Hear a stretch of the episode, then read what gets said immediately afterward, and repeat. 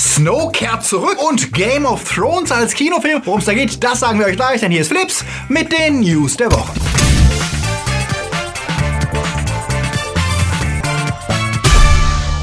Themen der Woche. Uwe Boll is back. Marvel-Helden wiederbelebt. Gladiator Sequel. Zeitmaschine Reboot. Zombieland Reloaded. Kein Fallout 76 für die Switch und der Witcher wird rasiert. Flips wird im November unterstützt von unseren Flips Guardians. Derby, der Twarslöper, Marc-André Schreiber, JFK Faker, Dominik Richter, Silko Pillasch, Luca Kamens, Teuflisch Gut Mobile, Sepp Kerschbaumer, Akoya, Anja Scholz, Orno Treibholz, Daniel Schuh, T-Unit CB, Kati Uzumaki und Dennis Heide. Ein großer Dank geht natürlich auch raus an unsere Flips Junior Guardians. Wenn auch du deinen Namen hier lesen möchtest, dann schau doch mal vorbei auf unsere Patreon oder Steady-Seite. Flips wird diese Woche unterstützt von Watchbox. Film- und Serienfans können ja nie genug gutes Guckfutter bekommen und bei watchbox.de bekommt ihr das im Gegensatz zu anderen Streaming-Angeboten sogar umsonst. Einige coole Sci-Fi-Filme und Serien, die sich anzuschauen lohnen, haben wir euch ja neulich schon vorgestellt, doch es gibt dort noch viel mehr aus allen möglichen Genres. Ob Naruto oder Yu-Gi-Oh!, ob Steamboy oder Full Metal Alchemist, mögt ihr lieber britische Comedy, Little Britain und Black Book sind nur einen Klick entfernt. Genauso wie cooler Zeichentrick mit Kultserien wie Archer und unserem Lieblings Spider-Man. Dazu kommt eine große Auswahl an Komödien, Serien, Horror, Thriller und noch viel mehr. In vielen Kategorien und mit von Experten wie Kurono kuratierten Anschauempfehlungen warten dort viele, viele Stunden Unterhaltung auf euch. Probiert es aus und stöbert herum und entdeckt kostenlos eure neuen Lieblingsfilme und Serien auf watchbox.de.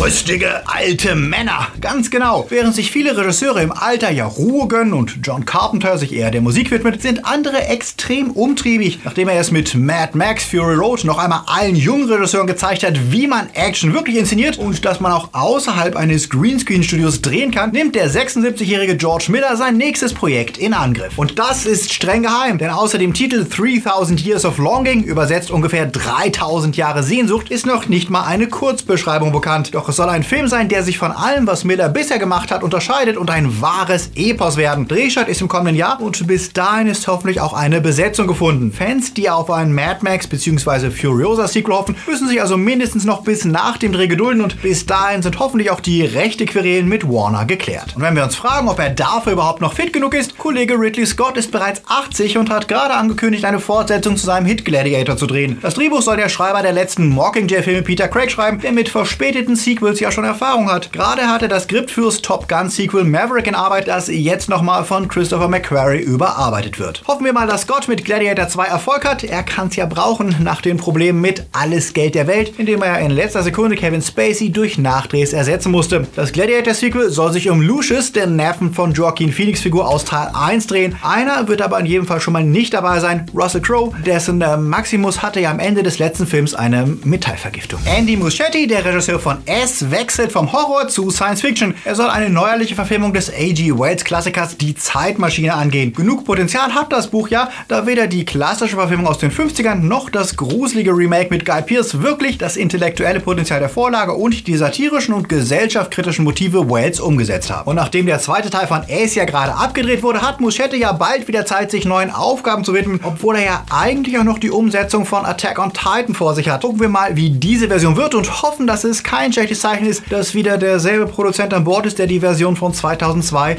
mit in den Sand gesetzt hat. Und hoffen wir auch, dass er mehr Glück hat als die Serienversion des Thrillers Time After Time, in der A.G. Wells Jack the Ripper jagte. Die wurde ja im letzten Jahr nach nur fünf Folgen äh, abgesetzt, aber was soll's. Der alte Film, der dem Ganzen als Vorlage diente, ist immer noch sehr sehenswert und kann uns die Zeit dann vertrösten, bis es wieder heißt, die Zeitmaschine startet. In den USA stehen ja die Midterm Elections an und die Republikaner versuchen mit allen Mitteln noch die Blue Wave, also den Sieg der Demokraten, zu verhindern, die den Grundstein für Trumps Untergang legen könnten. In Deutschland verabschiedet sich Angela Merkel vom CDU-Vorsitz und es melden sich diejenigen als ihre Nachfolger, die hoffen, man hätte vergessen, warum man sie eigentlich mal scheiße fand. Da passt es, dass sich auch eine Koryphäe der Filmwelt ins äh, Gespräch bringt. Uwe Boll. Er verkündete auf Facebook, er will Bundeskanzler werden. Anfangen werde er als Stadtrat für die Partei in Mainz und sich dann blitzschnell hocharbeiten. Ein überzeugendes Programm hat der Regisseur auch schon. Plastikmüll aus den Weltmeeren fischen, Ankündigung für Dieselbesitzer, Fortnite auf zwei Stunden Spielzeit pro Tag einschränken, Facebook wird abgeschaltet und Uwe Boll muss keine Steuererklärung mehr machen. Na, wenn das nicht überzeugend ist, weiß ich auch nicht. Seine Chancen auf einen Wahlsieg stehen nicht schlecht. Laut einer absolut nicht repräsentativen Umfrage in unserem Bekanntenkreis meinten 77% der Wähler, klar wähle ich Boll.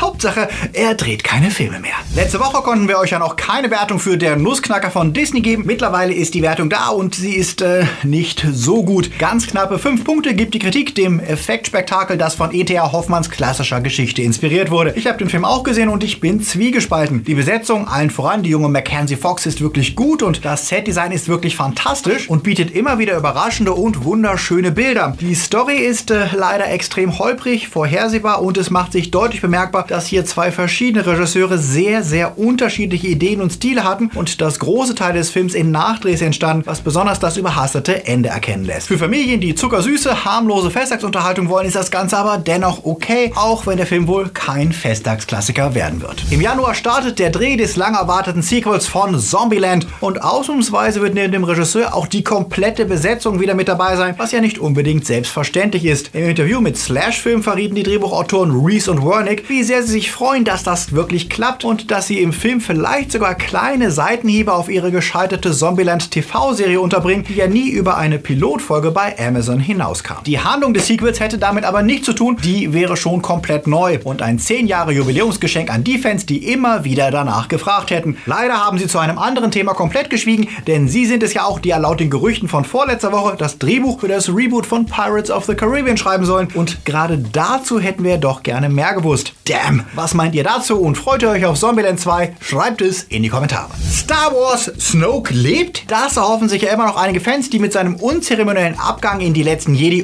unzufrieden waren. Einen kleinen Hoffnungsschimmer gibt ihnen jetzt die für Juli nächsten Jahres angekündigte offizielle Comicserie von Marvel Star Wars Age of the Rebellion, die die Hintergrundstories einiger Helden, aber auch Schurken erzählen wird. Interessant, neben Poe Dameron, Finn, Rose, Kylo Ren und Captain Phasma ist Snoke eine der Figuren, die näher beleuchtet wird. Das könnte etwas Positives bedeuten, etwa, dass die Serie so kurz vor Episode 9 den Grundstein legt, zu erklären, warum Snoke doch wieder auftauchen könnte. Ist es sein Obsidian Ring, den er ja auch in den Film trug, und wird tatsächlich etwas über dessen Kraft enthüllt, wie Fans spekulieren? Könnte der Ring vielleicht der Schlüssel zu seiner Rückkehr sein? Oder hat Kylo den Ring an sich genommen? Immerhin stammt der Obsidian des Rings aus den Höhen unter Darth Vaders Hauptquartier auf Mustafa. Oder liegt der Schlüssel vielleicht doch in einem Satz von Obi-Wan aus dem allerersten Star Wars? Strike me down and I will become more powerful than you can possibly imagine, sagt er, ehe er von Vader zerteilt wurde. Könnte Snoke also auch zu einem sehr mächtigen Force Ghost werden? Dagegen spricht natürlich, dass er sich nicht aufgelöst hat, wie es ja eigentlich charakteristisch ist. Aber Vaders Körper wurde ja auch verbrannt und er stand später als Machtgeist neben Yoda und Obi-Wan. Bis zum Start von Episode 9 darf fleißig weiter spekuliert werden. Eine Sache, die die Comicserie aber wohl sicher auflösen wird, sind unzählige Fantheorien über seine Herkunft und Vergangenheit. Wollt ihr Snoke eigentlich nochmal wiedersehen oder ist das Thema für euch durch? Sagt es uns in den Kommentaren.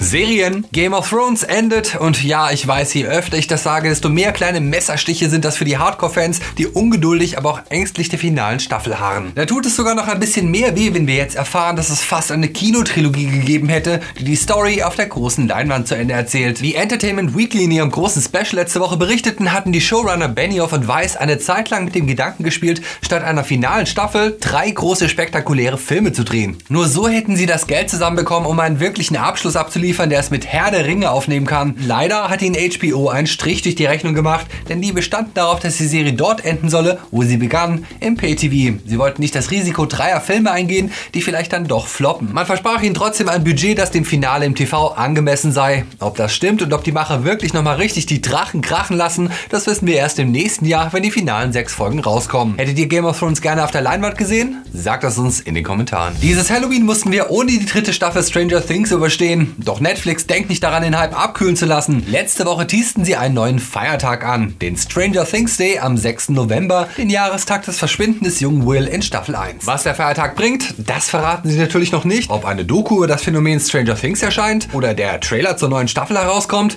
oder vielleicht macht der Demagorgon eine neue Kochshow. Am Dienstag sind wir schlauer, aber auf jeden Fall schon jetzt sehr gespannt. Dass Disney für seinen kommenden Streamingdienst Disney Play neue Marvel-Serien mit einzelnen Charakteren plant, hatten wir bereits berichtet. Jetzt wurden durch Variety neue Details zu den Miniserien bekannt, die unter anderem Loki und Scarlet Witch in den Mittelpunkt stellen werden. Doch auch zwei andere zerschnipste Marvel-Recken werden mit einer eigenen Serie gewürdigt. Falcon und der Winter Soldier alias Bucky. Drehbuchautor Malcolm Spellman hat den Auftrag bekommen, eine Serie mit den beiden zu entwickeln. Disney und Marvel hüllen sich in Schweigen, dementieren die News aber auch nicht. Spellman hat sich als Autor der Serie Empire profiliert und könnte für spannende Stories sorgen, zumal das Budget der neuen Serien ja deutlich über dem der Netflix-Shows wie Daredevil und Co. liegen soll, die sich gerade nach der Absetzung von Luke Cage und Iron Fist in der Krise befinden. Und wie immer im MCU stellt sich die Frage, wann spielen die Serien? Vor oder nach Avengers 4? Derzeit ist das noch völlig offen. Wir halten euch aber auf dem Laufenden, sobald es neue Infos gibt. Bleiben wir noch kurz bei Serien. Alle Fans von The Witcher sind ja gespannt auf die Serienadaption, in der Henry Cavill Geralt spielen soll. Diese Woche hat Netflix ein erstes Video von dem Kostüm- und Make-up-Test zur Serie gepostet und das zeigt Cavill als Geralt mit vertrauter Frisur, aber Schock ohne Bart. Was natürlich sofort für einen halben Pflaumensturz bei den Fans sorgte, die meinten, Geralt ohne Bart ginge gar nicht. Er sehe ja jetzt aus wie Legolas aus Herr der Ringe, was prompt Memes provozierte. Fans, die sich etwas besser auskennen, hatten dazu allerdings einige Anmerkungen. Die Serie basiert auf der Buchvorlage und nicht auf seiner Game-Version und in den Büchern träge Geralt eher unwillig Bart und das auch nur manchmal und ist außerdem noch sehr viel jünger als zum Beispiel in Witcher 3. Was man allerdings realistisch betrachtet auch mit einbeziehen sollte, das ist ein Make-up- und Kostümtest, der mit hoher Wahrscheinlichkeit einige Zeit vor dem eigentlichen Drehstart aufgenommen wurde und diese Tests sagen meist wenig über den finalen Look aus. Vielleicht hatte er sogar einen Bart, der hinterher digital entfernt wurde. Wenn der Bart das einzige Problem der Serie bleibt, dann sind wir vermutlich doch ganz gut bedient. Was meint ihr dazu? Sagt es uns in den Kommentaren. Die Switch war diese Woche wieder in den Schlagzeilen, denn Bethesda enttäuschte viele Gamer, als sie einen Release von Fallout 76 auf der Switch dementierten. Das umfangreiche Online-Multiplayer-Game im Fallout-Universum ließe sich mit den beschränkten Hardware-Möglichkeiten auf der Switch einfach nicht umsetzen. Das soll etwas heißen, denn Bethesda hatte ja zuletzt mit Wolfenstein 2 bewiesen, dass leicht abgespeckte Versionen ihrer Games auch auf Nintendos Portable möglich sind. Die Zukunft werde man bei allen Games überlegen, ob eine Switch-Version machbar wäre. Für Fallout 76 sei dies leider unmöglich, wie Peter Heinz, der Marketingleiter von Bethesda, gegenüber GameSpot sagte. Das ist der zweite kleine Dämpfer, den die Konsole diese Woche einstecken muss. Die Switch war ja absoluter Überraschungshit und dominierte 2017, was zu ambitionierten Prognosen für das Folgejahr führte. 20 Millionen Switch sollten bis März 2019 verkauft sein. Im ersten Halbjahr 2018 wurden allerdings nur 5 Millionen verkauft, was auch dem Mangel an attraktiven großen Titeln geschuldet sein dürfte. Nintendo muss also auf ein extrem gutes Weihnachtsgeschäft mit dem Release von Super Smash Bros. hoffen, um bis März die restlichen 15 Millionen Switch an die Gamer zu bringen. Aber die könnten vielleicht lieber abwarten, denn Gerüchten zufolge plant Nintendo für Ende 2019 eine überarbeitete zweite Version mit einigen Verbesserungen herauszubringen. Also warum jetzt die alte Switch kaufen, wenn es Ende nächsten Jahres dann schon die neue gibt? Was meint ihr dazu? Würde euch das motivieren zu warten? Wollt ihr überhaupt eine Switch? Habt ihr schon eine? Oder denkt ihr euch einfach, naja, da bleibt uns wenigstens der Stress mit Fallout 76 äh, Setup Tool erspart. Äh, das deinstalliert sich nämlich, äh, wenn man irgendwie irgendwas anklickt. Sagt uns eure Meinung zu der ganzen Sache unten in den Kommentaren. Hier sind sie, unsere Starts der Woche. Operation Overlord wurde ja erst als ein weiterer Film des Cloverfield-Franchise vermutet, doch damit hat das Nazi-Horror-Trash-Drama nichts zu tun. Stattdessen führt sich die Geschichte eines Fallschirmjägertrupps, die die Landung der Alliierten in der Normandie vorbereiten sollen und dabei über düstere Geheimnisse stolpern an, als hätten die Produzenten die Lizenz für eine Wolfenstein-Verfilmung nicht bekommen und dann beschlossen, trotzdem eine zu drehen. Der Look, die Atmosphäre, die Dialoge, alles fühlt sich extrem nach Wolfenstein an. Das macht Spaß, ist extrem trashig und wirkt etwas wie ein Direct-to-Video-Streifen, der sich zufällig ins Kino verirrt hat. Wie eine Mischung aus der Soldat James Ryan und Reanimator, die nicht wirklich ernst genommen werden sollte. Das reicht bei der Kritik für knappe 7 Punkte. Ich hatte auch meinen Spaß, würde aber eher so 6,5 geben für Operation Overlord. Nur ein kleiner Gefallen ist der neueste Film von Paul Feig, in dem Anna Kendrick Stephanie herausfinden muss, was wirklich hinter dem mysteriösen Verschwinden ihrer neuen Freundin Emily steckt. Die schwarze Thriller-Komödie überzeugt durch ihre Besetzung und wirkt wie ein Mix aus Der Teufel trägt Prada und Vertigo. Ich würde ihm 7 Punkte geben und das Das sehen die Kollegen auch so, die ihm ebenfalls durchschnittlich 7 von 10 Punkten spendieren für den kleinen Gefallen. Wenn euch das noch nicht genug News waren, dann folgt uns auf Instagram, Twitter und Facebook. Dort bringen wir euch täglich das Neueste zu Filme, Serien und Games. Und ihr solltet auf jeden Fall noch weiter gucken, nämlich unsere Top 5 der Harry Potter Spin-off-Serien, die wir wirklich sehen wollen. Halloween ist überstanden und es geht auf Weihnachten zu und das bedeutet natürlich auch Danke an alle, die uns supporten und die Flips erst möglich machen. Unsere Guardians, Junior Guardians und unsere Flips Time Lords, die jeden Monat einen Zehner springen lassen, um uns zu unterstützen. Danke aber natürlich auch an die Flips Patronus und die Padawans. Denkst du, dein Name sollte auch mal in Flips gezeigt werden? Dann werde Supporter und hilf mit, dass wir auch 2019 mit Flips weitermachen können und sichere dir obendrein Bonusmaterial und Goodies. Klick auf Patreon oder Steady in der Videobeschreibung und werde zum Flipsy. Oder lass doch einfach mal ein einmaliges Trinkgeld in beliebiger Höhe per PayPal da. Auch den Link findest du unten in der Beschreibung. Wir gehen in November und Manic wird nächste Woche für die Entwicklungshilfe unterwegs sein, was aber nicht bedeutet, dass es keinen Livestream gibt. Am Mittwoch geht's also wieder rund mit Antworten auf eure Fragen und mehr. Bis dahin einen schönen Sonntag und läuft.